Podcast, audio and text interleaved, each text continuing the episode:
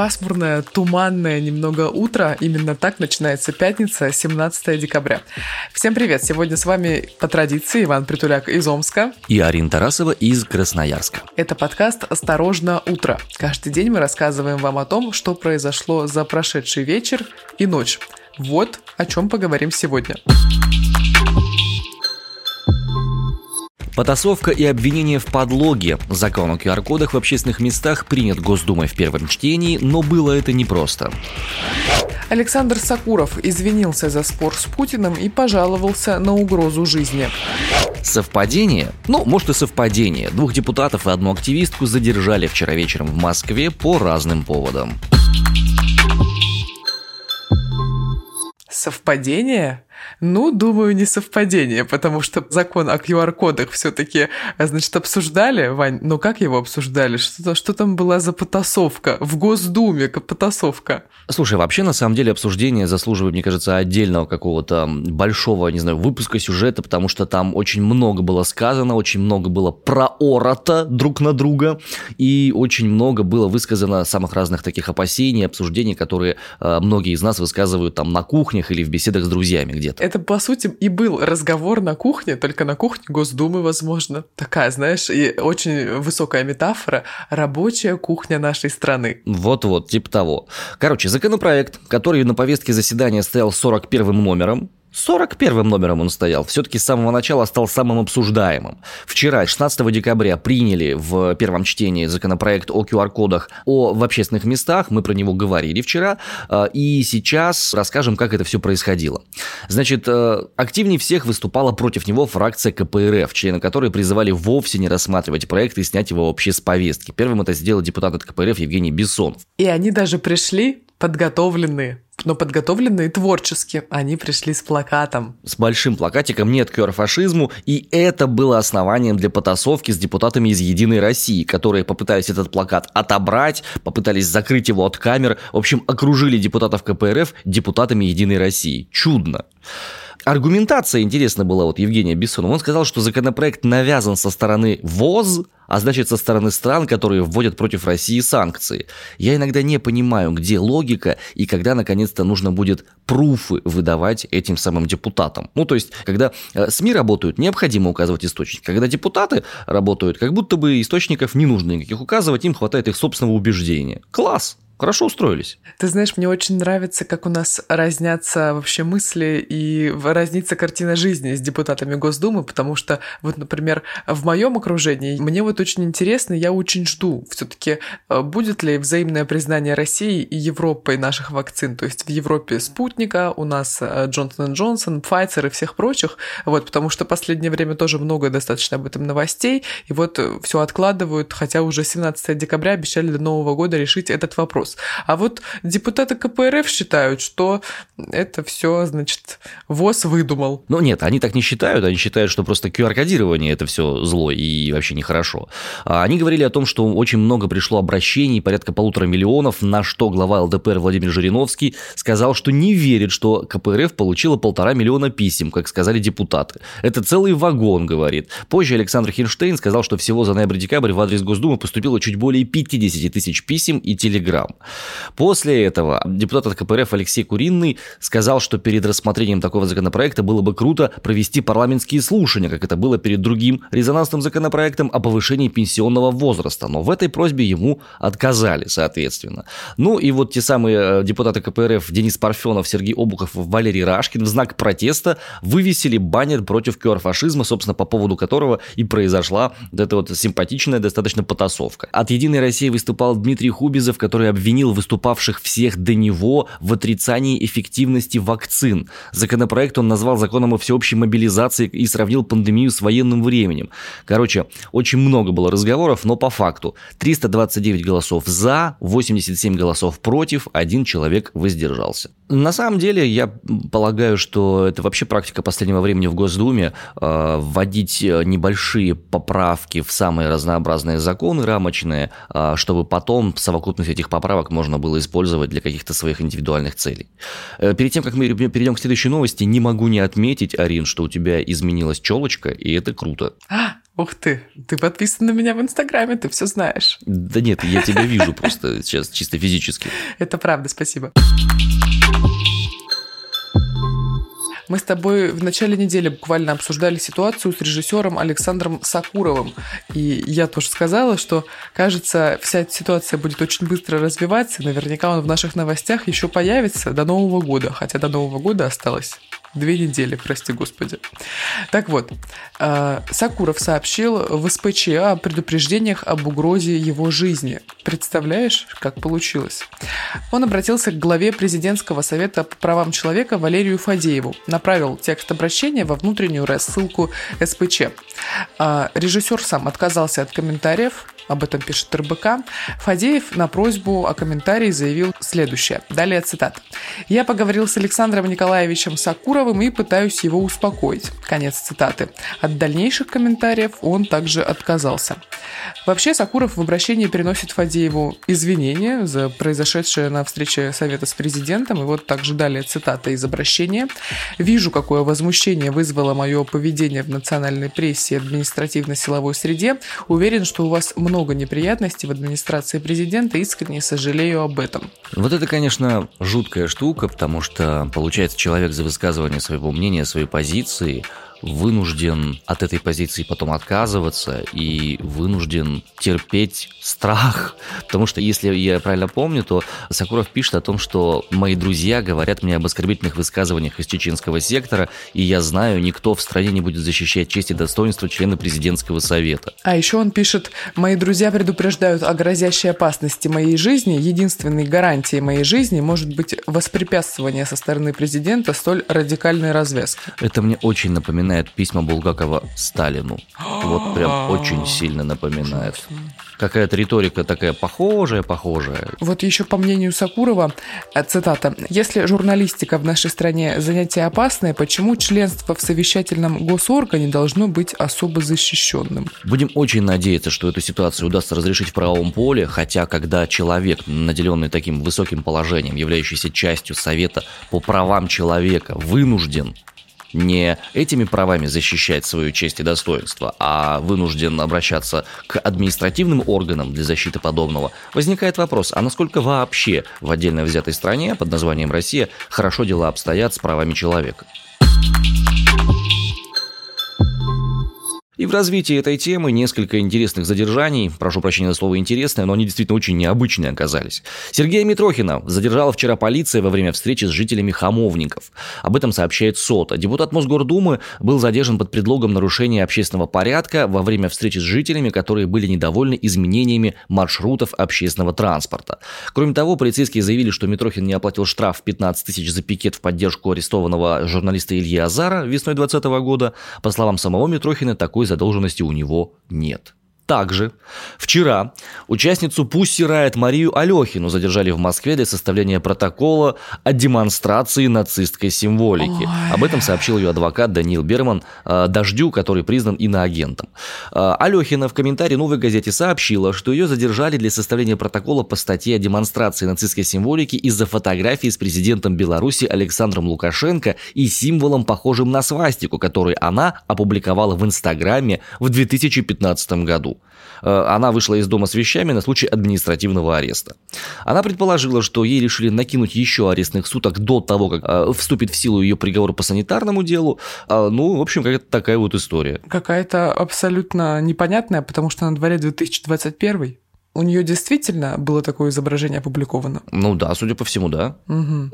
Я тебе скажу, как эти штуки делаются. Однажды у меня тоже была похожая ситуация. Ты что-то подобное что, публиковал? Нет, нет, нет, смотри, там работают следственные органы тут немножко по-другому. Демонстрация любой нацистской символики, вне зависимости от контекста, она долгое время является э, одним из поводов для того, чтобы ну, на кого-то надавить или присануть, или просто срубить палок себе для получения каких-то бонусов и плюшек.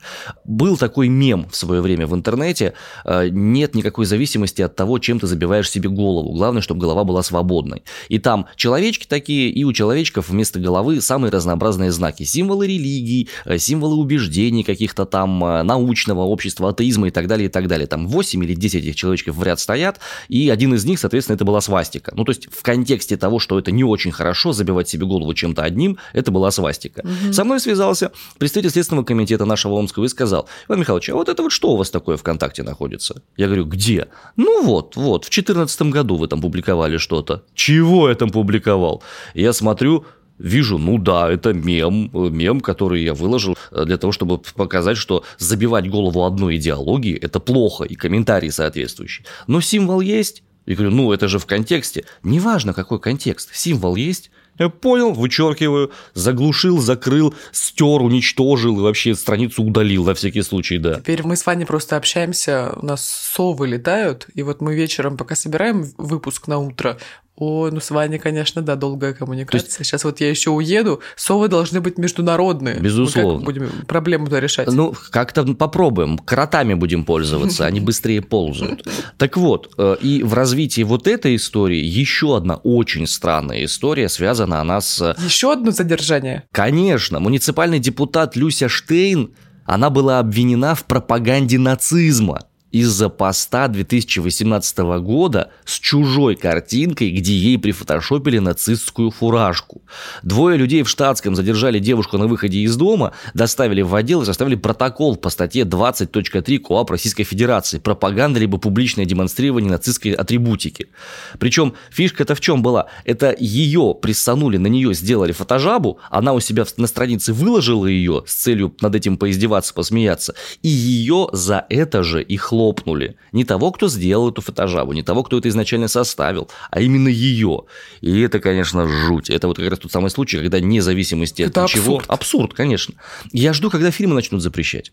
Ну, серьезно. До 17 мгновений весны какие-нибудь. Нет, ну я думаю, что до 17 мгновений весны руки не дойдут. Если кто-нибудь захочет, то я думаю, что они могут на это дело пойти. А что, удобно, хорошо. В последнем кейсе очень прям, ну, прям странная штука. То есть муниципальный депутат Басманного района очень сильно удивилась, что человеку с фамилией Штейн вменяют нацизм.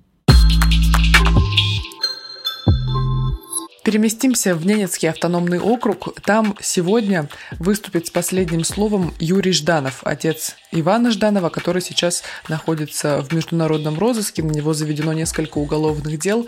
Напомню, Иван Жданов – экс-директор Фонда борьбы с коррупцией, э, организации, которая признана в России экстремистской, запрещенной и ликвидирована по решению суда. Так вот, Поскольку местонахождение Ивана Жданова неизвестно, он находится в международном розыске, такое ощущение, что взялись за его отца. В чем была история? В чем была история? Значит, Юрия Жданова задержали в марте в Ростове-на-Дону. Изначально его обвинили в превышении полномочий, но потом обвинение ужесточили. По версии следствия, когда он был замглавой поселка Искателей в Ненецком автономном округе, он рекомендовал выделить жительнице поселка квартиру по договору социального найма, но позже выяснилось, что семья ее уже получала жилищную субсидию. И вот это дело, вот эта вот штука, это недоразумение может являться основанием для заключения пожилого человека на три года в то время как отдельные депутаты, которые сбивают людей, получают 5 лет условно. Ну, например. Юрий Жданов свою вину не признал, однако гособвинитель, по словам адвоката Юрия Жданова Владимира Воронина уверен, что вина полностью доказана. По мнению прокуратуры, Жданов в корыстных целях рекомендовал вот как раз выделить квартиру жительницы Нарьянмара, которая не имела вовсе на это права. Ранее адвокат Юрия Жданова сообщал, что тот содержится в изоляторе в пыточных условиях и в помещении, как утверждает адвокат, сломана система вентиляции и температура достигает 30 градусов.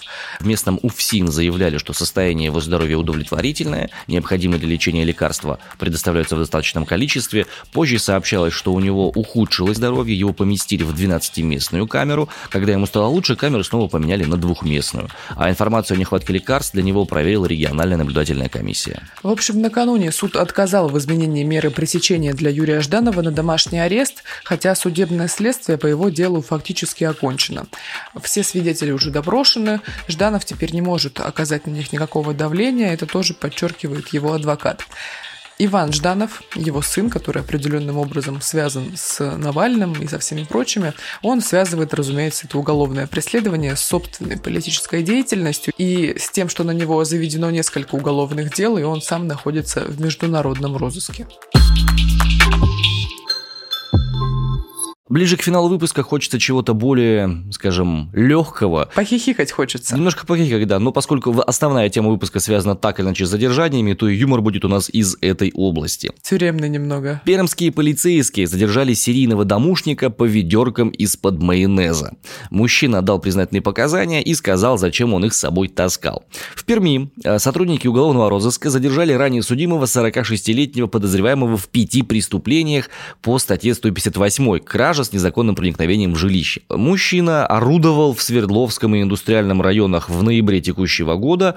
А, выяснилось при осмотре места происшествия, что он профессионально пользуется инструментом, не привлекает внимания прохожих и не оставляет следов. Потому что сверху он все замазывал майонезом. Ну, не совсем, да, но мысль неплохая. Короче, он выбирал квартиры на первых трех этажах, забирался внутрь через окна или балконные двери и в сумме нанес ущерба на 300 тысяч тысяч рублей. Они не могли его долго найти, оперативники, но после каждой кражи они поняли, что он оставляет под окнами пустые пластиковые ведра из-под майонеза или строительных смесей. А зачем с собой уносить? Тяжело нести будет. Да, но зачем с собой их в принципе таскать? И на записях с камер видеонаблюдения они заметили, что мужчина прихрамывает. Это и помогло его поймать. Оказывается, он получил перелом пятки во время одного такого преступления, начал после этого прихрамывать. Это нелепая какая травма. Ну да, перелом он спрыгивал пятки. просто, да. Э, Он признался, что носил с собой ведерко, чтобы спрыгивать на него из окна и снова не повредить ногу. То есть ведерко это было технический инструмент для побега с места преступления.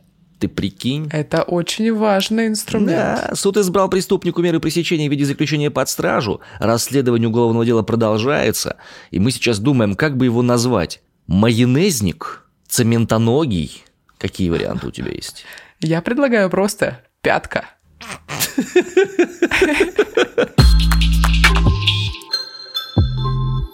Хочешь попутешествовать? Очень хочу. Я знаю, что ты едешь куда-то за рубеж. Дай хотя бы я вот тут по России пробегусь немножко, чтобы прям как-то полегче было перед Новым годом. Хорошо, давайте начнем путешествие по России. Сегодня в Черном Тюменской области минус 3 и валит прямо огромный такой разлапистый снег. А в Белом республике Адыгея плюс 8 и дождь. А там же сыр делают. В селе Белом Прикольно. белый сыр. В Цветном Калининградской области плюс 6 и ясно. В общем, где бы вы ни были, кроме Сибири, судя по всему, у вас там везде тепло. У меня минус 8. А у меня минус, не знаю, 18, по-моему, по-прежнему, как со вчера было, так и остается. Как бы то ни было, горячие сердца, которыми обладают все сибиряки, они греют нас, и мы надеемся, вас тоже. Но больше всего, конечно, нас с Ариной греют ваши комментарии, которые вы оставляете в наших э, социальных сетях, в подкастах и на подкаст-платформах. Э, мы с большим и плохо скрываемым удовольствием хотим похвастаться. Э, подкаст «Осторожно, утро» благодаря вашим прослушиваниям э, попал в редакторскую подборку Яндекс Музыки э, 2021 года. Это очень-очень приятно и очень приятно читать ваши комментарии на аудиоплатформах. Благодаря этому мы уже с Ариной смогли разобраться, какую ель вы больше любите, искусственную или естественную. Кстати, о елях. Чего? Первое. Я вчера увидела, как срубали ту самую 90-летнюю ель для Кремля. Это зрелище не для слабонервных абсолютно, потому что... э, Нет, я сейчас без шуток абсолютно, это выглядит жутко. Да, я понимаю. А, следующий момент. Значит, э, вчера в 2 часа ночи по местному времени, по красноярскому, наш звукорежиссер монтажа Марина присылает в чат новость о том, что в администрации Владикавказа вступились за компанию, сломавшую при транспортировке главную елку Северной Осетии. Елка нереально огромная, пушистая, э, вообще у нее такие э, размашистые лапы, она такая объемная, очень красивая. Я смотрю на это видео, где сломали эту елку, И думаю, ребят, во-первых, руки из задницы, если зачем что-то рубить и вообще э, заниматься этой работой. Во-вторых, зачем рубить такую ель? Боже, я не знаю, я вчера просто в Инстаграме тоже рассказала обо всей этой ситуации, как мы с тобой обсуждали mm-hmm. 90-летнюю ель, что это вызвало, значит, определенный фидбэк от наших слушателей и так далее. А, начала разбираться вообще в вопросе полезности и зелености, значит, искусственной и натуральной елки. И тут такая новость, и это отвратительно. Но я поняла, что среди моих подписчиков много э, эко-френдли людей, которые э, готовы и рады как-то, возможно, обойтись лапкой ели на Новый год вместо того, чтобы срубать настоящую. Вместо того, чтобы срубать настоящую елку, вы можете сделать гораздо лучший выбор. Вы можете либо купить елочку непосредственно в горшке, а такие продаются и продаются во многих регионах. Да. И потом высадить у себя во дворе ее где-нибудь, на дачном участке, да где угодно. Либо же, и это будет, пожалуй, даже еще круче, изначально высадить ее где-то в том месте, где вам удобно, хоть в городском парке, который около вас находится, и ее уже там дальше наряжать в каком-то конкретном месте. Да, это потребует определенной координации, конечно, но в любом случае это круче, чем вырубать и потом выкидывать лесных красавиц. Да, представляешь, какой будет прекрасный ритуал перед Новым годом, если... Высаживание елки, да. Да, если все, кто захочет купить срубленную елку, пойдут и ее лучше посадят. Но тут нужно отметить, что я против вырубки именно многолетних елей, которые большие, пушистые, у них размашистые лапы и все прочее. Ну, такие должны расти, должны расти красиво дальше. Вот, Ваня правильно уточнял, что есть дендропарки, где выращивают специально на вырубку небольшие ели, и что искусственные ели это в определенном смысле не экологично, потому что э, большой... Углеродный след. Да. Не знаю, но мне кажется, конечно, лучше все-таки, если выбирать, то купить на 20 лет себе ель искусственную, а то и больше чем каждый год покупать настоящую. На этом, господа, мы завершаем наш сегодняшний подкаст. Пишите свои мнения по поводу искусственности и естественности елок в комментарии. Пишите свои новости о елках. Будете видеть, что кто-то сломал ель. Быстро ко мне все. Господи, Арина, что ж такое-то? А? Прям болит душа за это все. Я сегодня еще буду пост писать в Инстаграме об этом, потому что когда я вчера увидела реально все. эту новость. Все любители естественных елок испугались и срочно побежали отписываться от твоего Инстаграма, потому что боязно вдруг ты их поразишь карами какими-нибудь сибирскими. Мы завершаем. Да, да подожди. Да, Арина, да, я кто скажу уже всем до свидания. Понимаешь, кто не согласен, тот, я напоминаю, может быть отлучен от прослушивания подкаста подкаста. А это уже цензура называется, нельзя так. Мы все-таки демократичные чуваки. Ладно, простите. Господа, все, вот реально все, да. Ищите нас, пожалуйста, на всех возможных аудиоплатформах, русских, иностранных, не принципиально важно. А, пожалуйста, помните, что есть у вас возможность прямого доступа к телу. Э, инстаграм-аккаунт «Осторожно, подкасты». В личные сообщения пишите любые комментарии о любых подкастах, которые есть. Может, рубрику дополнительную заведем? Опрос от утреннего шоу? Я прям Нет. за. Арина и Еля. Арина и Ели. Знаешь, Ленин и дети, Арина и Ели, вот это вот все. Это что-то оттуда. Давай потерпим, давай чуть-чуть подождем. Вот Новый год пройдет, может, у тебя тоже рассосется вот это вот все. Все, ребят, тут Арине пора спать уже. Она сегодня не спала всю ночь практически, потому что елками этими самыми занималась. Давайте мы позволим человеку отдохнуть немножко перед рабочим днем. На этом у нас все. Любим, целуем. Адью. Пока.